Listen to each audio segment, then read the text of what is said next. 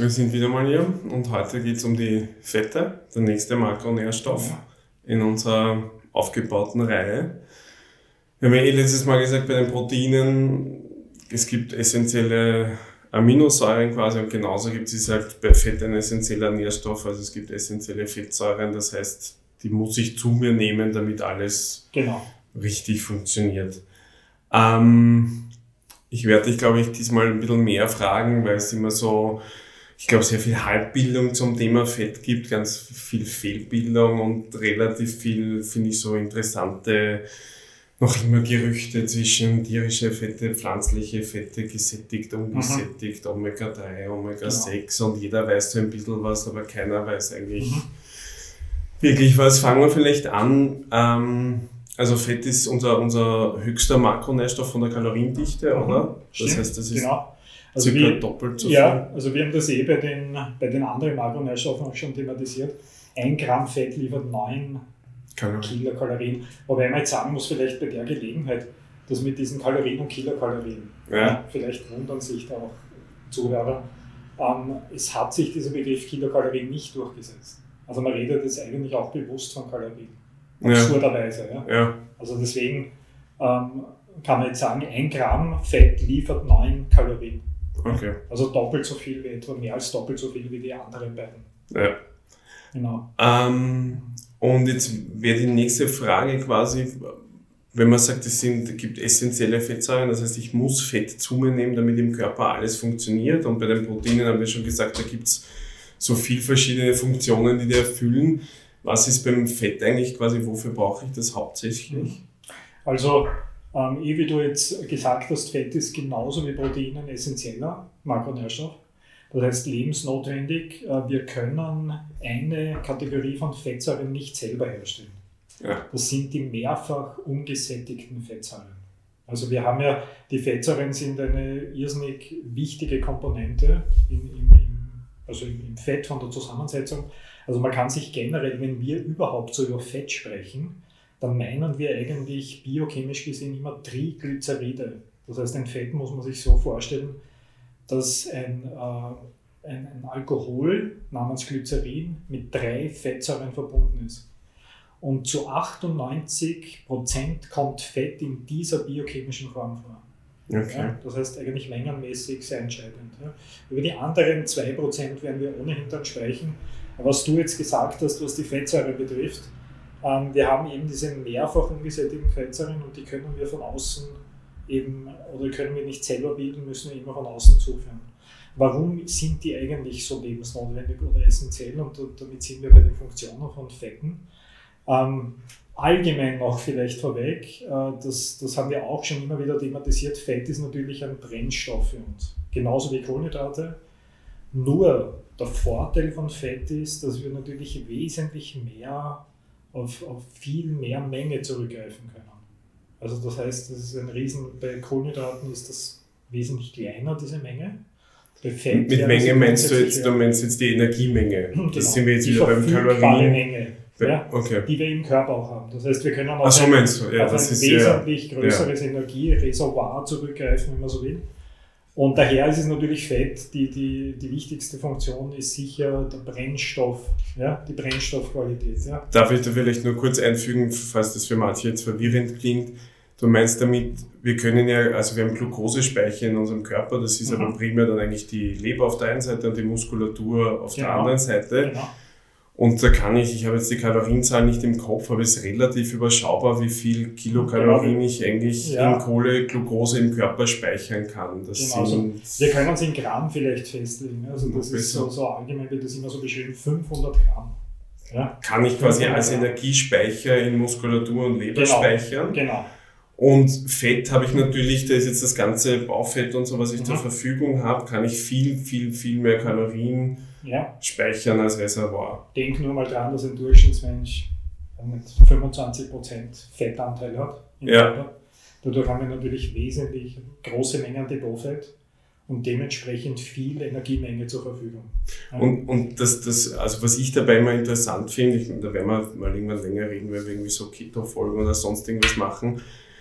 Aber es gibt ja tatsächlich so Untersuchungen, dass ähm, auch wenn du jetzt zum Beispiel halt den, deine Glukosespeicher leer machst und verbrauchst durch irgendwelche Anstrengungen und so und du eigentlich aber, aber nichts isst, die sich aber trotzdem auch einfach durch den, durch den Fettstoffwechsel, also die Glukose, die du teilweise brauchst, mhm. wird wieder zu, zu einem Großteil eigentlich hergestellt. Genau. Also es wird eigentlich wieder aufgefüllt, ohne dass ich jetzt Glukose zu mir nehme. Mhm.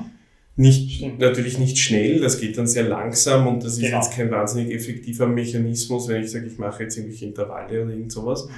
Aber jetzt rein vom Lebensbedarf das quasi, das ja. heißt, der Körper genau. nimmt dann tatsächlich diese Speicher, die ich habe, füllt die, die, die kurzfristigen Sachen, das heißt die Glukosespeicher wieder auf und verbraucht trotzdem das Baufett als, als genau. Energie.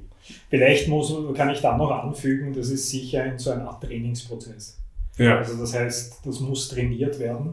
Ja? Also das lässt sich nicht einfach so tun. Körper muss einfach darauf vorbereitet werden. Ja, ja weil wir es nicht mehr gewohnt sind, weil wir nicht genau. mehr, weil dieser genau. Vorgang, ich glaube, dass das ursprünglich sehr gängig war, genau. aber dass das halt nicht mehr, nicht mehr Usus bei uns mhm. ist. Ja. Ähm, also so viel zu dem, zu dem Energiespeicher. Genau, also das ist einmal eine, eine wesentliche Funktion. Wir haben natürlich dann auch Funktionen wie, wie äh, Wärmefunktion. Ja? Das heißt, je also Baufeld, ist, desto, desto, desto, weniger sind wir gegen äh, für Kälte empfindlich. Ähm, wir haben den Organschutz. Das heißt, jedes Organ ist von einer Fettschicht und ja. man spricht von, von Organfett oder viszeralem Fett. Und wir haben äh, darüber hinaus dann wirklich die essentiellen Funktionen. Und dann sind wir eigentlich beim, beim Ausgangspunkt. Warum ist Fett essentiell? Diese mehrfach ungesättigten Fettsäuren, die ich schon erwähnt habe, die wir eben nicht herstellen können, die haben im Wesentlichen zwei Aufgaben. Die eine Aufgabe ist, dass sie Bestandteil der Zellmembran sind. Ja. Das heißt, jede Zelle ist von einer Doppelfettschicht umgeben. Und wenn diese Schicht äh, einen Mangel aufweist an diesen Fettsäuren, neigt sie dazu, rissig zu werden. Und das geht auf Kosten des Stoffaustausches. Also das heißt, diese mehrfach ungesättigten Fettsäuren werden direkt in diese Zellmembran eingebaut. Und vielleicht jetzt, um es sehr einfach zu erklären, die haben so eine Art Funktion wie ein Klebstoff. Also okay. die halten die Zellen sehr stabil. Das okay. ist eine sehr wesentliche Funktion. Das heißt, wenn wir diese Fettsäuren nicht hätten, würde einfach die, die Struktur der Zellmembran darunter leiden. Und die zweite Funktion ist, ähm, ganz einfach ausgedrückt ist, dass mehrfach ungesättigte Fettsäuren Verbindungen äh, bilden, die äh, das Immunsystem regulieren. Ja, das okay. heißt, eine Verbindung, die da immer wieder kursiert, sind sogenannte Prostaglandine. Ja? Prostaglandine sind kann man sich, darunter kann man sich vorstellen, hormonähnliche Verbindungen, die das Entzündungsgeschehen im Körper und somit auch das Immunsystem regulieren. Okay. das ist ganz entscheidend. Also ohne diese mehrfach ungesättigten würde unser Immunsystem extrem leiden darunter. Ja. Das würde gar nicht funktionieren. Und das ist gerade in den letzten 20 Jahren irrsinnig Thema geworden. Ja, und da, da kommen wir, glaube ich, zu einem sehr wesentlichen Punkt. Bei diesen mehrfach ungesättigten Fettsäuren unterscheidet man grundsätzlich zwischen Omega-6 und Omega-3-Fettsäuren. Das ist, glaube ich, was, was den meisten schon bekannt ist. Da wird irrsinnig viel darüber gesprochen. Und es geht, beide von diesen Fettsäurenkategorien produzieren eben diese schon erwähnten Prostaglandine. Das ist ein relativ kompliziertes Wort. Und äh, äh, um es einfach zu erklären ist, ist es so, dass die Omega-6-Reihe Prostaglandine bildet, die eher entzündungsfördernd sind. Okay. Die Reihe der Omega-3-Fettsäuren liefert Prostaglandine, die entzündungshemmend wirken. Okay. Das heißt, daraus kann man äh, ableiten, dass wir genau das richtige Verhältnis von diesen beiden brauchen. Beide sind sehr, sehr wichtig. Also es braucht die Sechser genauso wie die Dreier. Entzündung Entzündungsförderung oder sagen wir jetzt einmal Entzündungsprozess, als auch die Entzündungshemmung sind irrsinnig wichtig. Es ist nur sehr wesentlich, dass, dass es in einer gewissen Harmonie stattfindet, in einer Balance stattfindet. Wenn wir auf die Durchschnitt oder wenn wir die Durchschnittsernährung in den Industrieländern analysieren, kommt man darauf, dass viel mehr Omega-6-Fettsäuren zugeführt werden. Warum? Weil durch die tierisch belohnte Nahrung automatisch viel mehr Omega-6-Fettsäuren zugeführt werden und die Omega-3-Fettsäuren eigentlich eher am unteren Rand sind. Okay. Das heißt, Ähm, man hat sogar herausgefunden, dass wenn man zum Beispiel in Österreich die Durchschnittsernährung genau analysiert, dass es üblicherweise ein Verhältnis ist von 30 zu 1. 30 Teile Omega-6, ein Teil Omega-3. Und es sollte 50-50 ja. sein? Quasi? Nein, es sollte, das wird sich in der Natur gar nicht ausgehen, dass wir zu viel Omega-3 zuführen.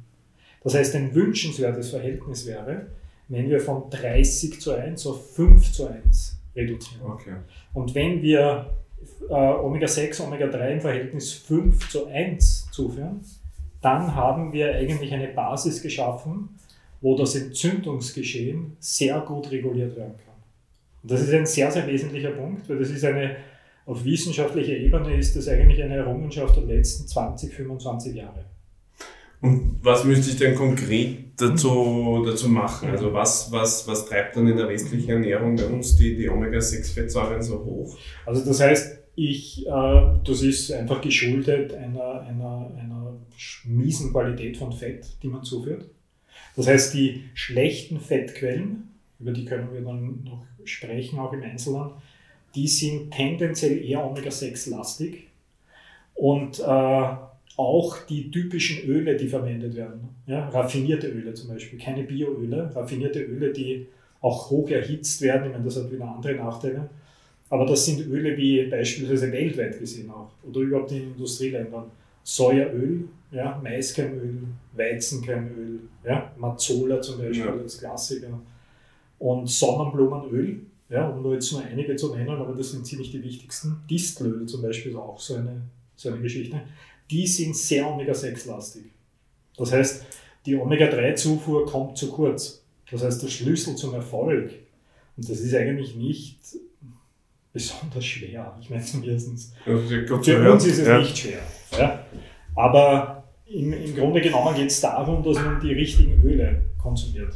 Und die Öle, die man zu Hause haben sollte und die mit einem sehr guten Verhältnis ausgestattet sind, also dieses Omega-6, Omega-3-Verhältnis, in, in der perfekten Relation wären konkret Hanföl, Leinöl und Walnussöl. Okay. Auf der pflanzlichen Ebene und natürlich die Rohstoffe daraus. Hanfsamen als Topping, Leinsamen ja. als Topping, äh, Walnüsse, unter den Nüssen wirklich der attraktivste Nuss.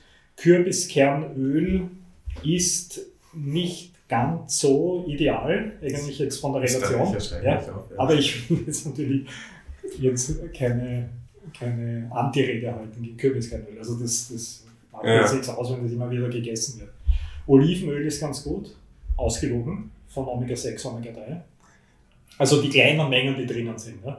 Also ist das Verhältnis gut. Aber da wird schon eher darum gehen, dass ich sage, ich nehme jetzt quasi zusätzlich bewusst mehr Omega-3-Fettsäuren genau. zu mir, damit ich mein genau. Verhältnis verbessere. Genau. Also das konkret über, über, über die Öle und Fette. Und äh, Meeresfisch wäre auch eigentlich ein gutes Lebensmittel, ja, wo diese Omega-6, Omega-3 im richtigen Verhältnis vorliegen. Also Lachs, Thunfisch, Hering, Makrele. Und bei uns, was die heimischen Fische betrifft, ist ganz gut beim Karpfen. Okay. Wird es auch ein ganz gutes Verhältnis bei den fetten Fischen. Aal wäre zum Beispiel auch was. Ja. Und äh, alten Lachs. Ja. Okay. Das ist ja bei uns auch zu bekommen. Ja. Das ist auch ganz gut ausgewogen.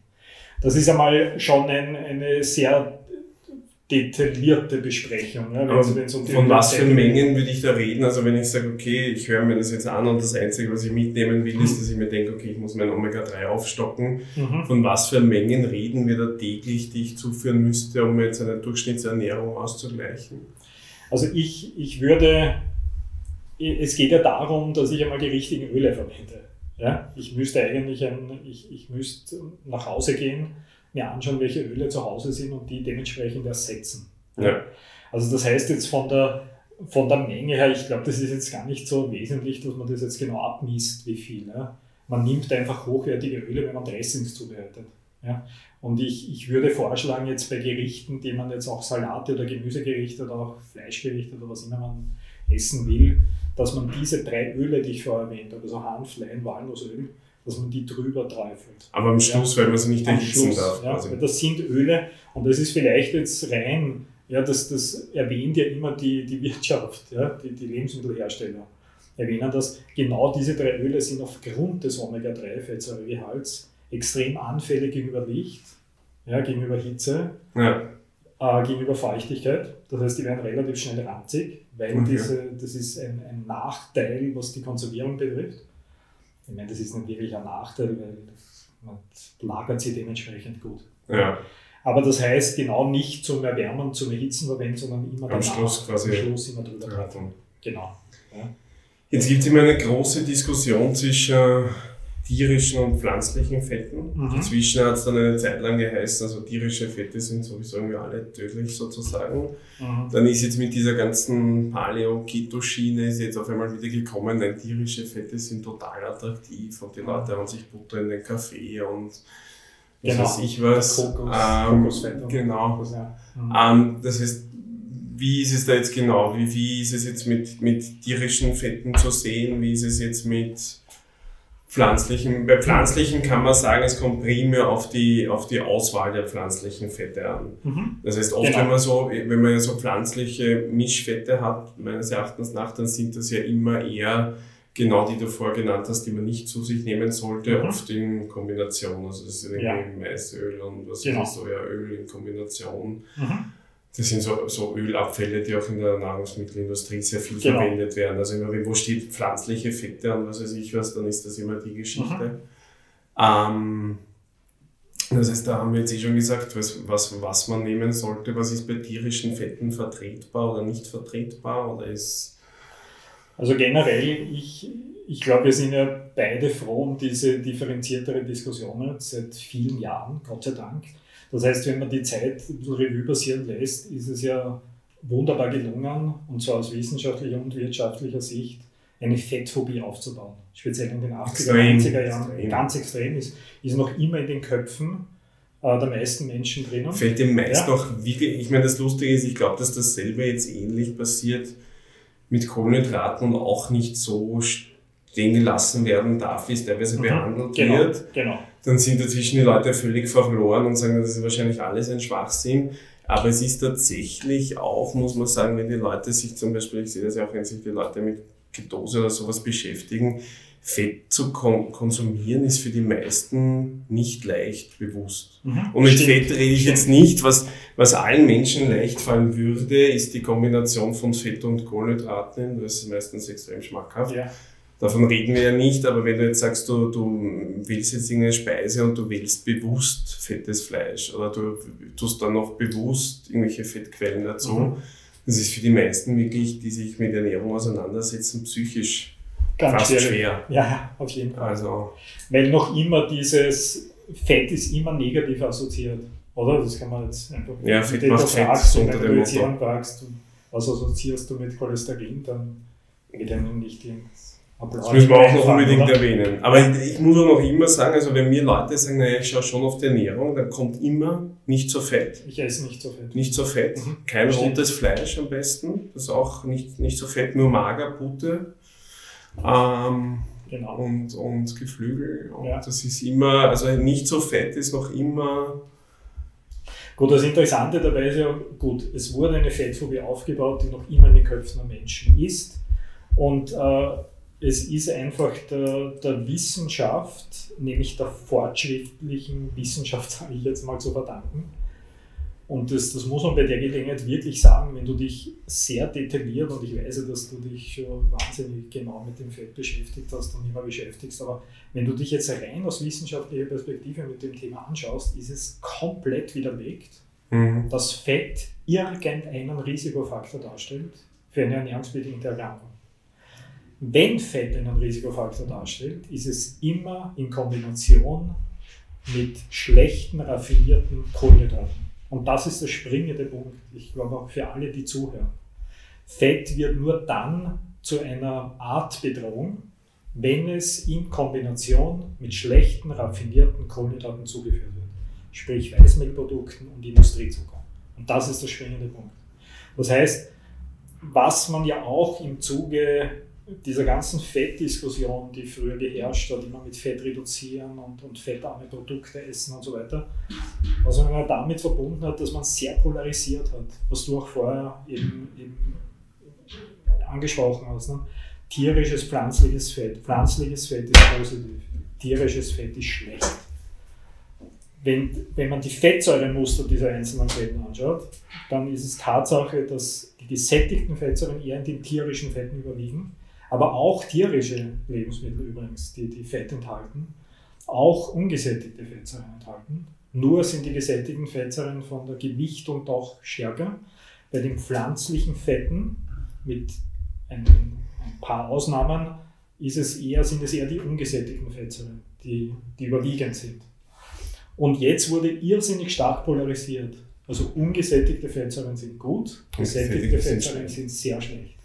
Und das, und das ist der springende Punkt, und das, ist, das haben wir wirklich zu verdanken den, den, den sämtlichen Experimenten, aber auch wirklich der wissenschaftlichen Forschung, dass das einfach nicht stimmt. Also die gesättigten Fettsäuren sind isoliert gesehen kein Risikofaktor, Risikofaktor für Herz-Kreislauf-Erkrankungen zum Beispiel. Ja. Definitiv nicht, das wurde bewiesen. Ja.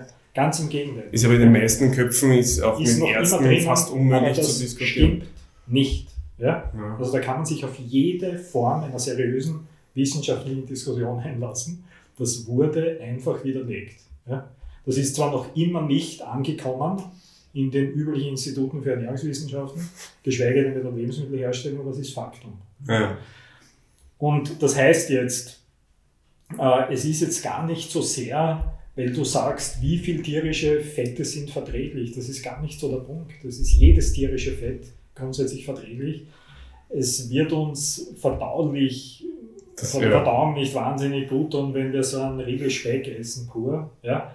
Aber jetzt übertrieben ausgedrückt, es wäre jetzt nicht ein gewisses Stück Butter, das jetzt gar nicht so klein ist, oder wirklich der Speck oder, oder, oder irgendein anderes ja. tierisches Fett per se oder Käse, fetter Käse, würde niemals zu einer Erhöhung des Fettgewebes führen. Ja? Sondern es würde nur dann unangenehm wirken langfristig, wenn sie mit einem Stück Brot oder mit Nudeln oder mit Zucker gemeinsam ja. Ja, konsumiert werden würde. Und damit sind wir wieder bei diesem Punkt, das wir immer schon einmal thematisiert haben ähm, Fett oder überhaupt generell, was die Makronährstoffe betrifft, die wirken auf das Hormonsystem und auf das vegetative Nervensystem. Das heißt, diese Kalorientheorie, die eigentlich auch hinter diesem ganzen Konstrukt ja. herrscht, oder? Das Kalorienmantra, das äh, muss man also insofern äh, stark zurückdrängen, weil Kalorie nicht gleich Kalorie ist. Und, und Teil dieser Fettphobie war ja, wie wir schon am Anfang erwähnt haben, ein Gramm Fett liefert 9 Kalorien. Na gut, die Schlussfolgerung ist, je weniger ich davon esse, desto weniger Fett werde ich aufbauen im Körper. Ja. Und das ist ein Irrtum, das wurde widerlegt, das ist nicht Thema, sondern viel wichtiger ist, welche Lebensmittel führe ich zu und wie wirken sie sich aufs Hormonsystem aus. Ne? Das haben wir, Insulin haben wir zum Beispiel ja. bei den Proteinen schon erwähnt, allgemein bei den Makronährstoffen. Insulin schnappt sich immer alles, was im Blut ist und, und, und gibt das Ganze ins Gewebe. Ja, das heißt, Fett löst keine Insulinausschüttung aus, daher wird es auch nicht gespeichert. Weiter geht's im nächsten Teil. Andere Podcasts und Infos zur Ernährung auf unserer Webseite www.urbanhealthconcept.com. Für nähere Fragen und zur Erstellung von individualisierten Ernährungsplänen kontaktieren Sie uns bitte unter office at urbanhealthconcept.com.